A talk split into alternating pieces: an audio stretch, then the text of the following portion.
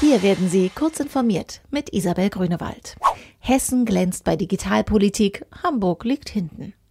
Welche Bundesländer legen die besten Grundlagen für die Digitalisierung der Wirtschaft?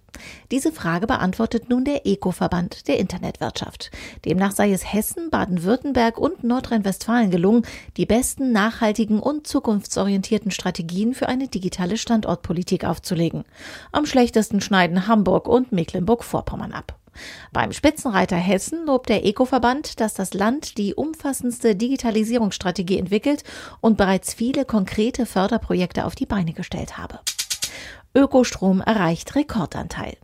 Vor allem, weil es im vergangenen Halbjahr mehr Wind gab als im ersten Halbjahr 2018, stieg der Anteil der erneuerbaren Energien am Stromverbrauch auf 44 Prozent. Das teilte der Energieverband BDEW mit. Im Vorjahreszeitraum waren es 39 Prozent.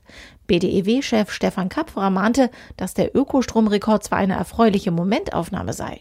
Wenn der Ausbau jedoch so weiterlaufe wie bisher, liege der Anteil 2030 bei nur 54 Prozent. Die Große Koalition strebt 65 Prozent an. Forschungsprogramm für autonome Roboter. Autonome Roboter und Drohnen sollen künftig zunehmend Rettungseinsätze übernehmen, die für Menschen zu gefährlich sind.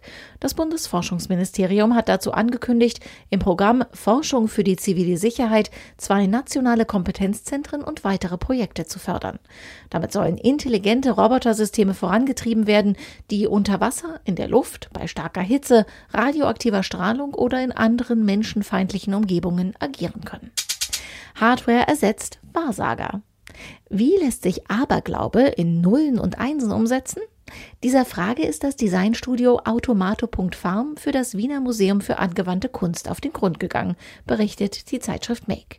Herausgekommen sind drei Hardware-Kits unter dem Namen Believe It Yourself, die auf mystischen Traditionen basieren. Sie können die Zukunft vorhersagen und zeigen den Feng Shui optimierten Weg zu mehr Balance im Leben.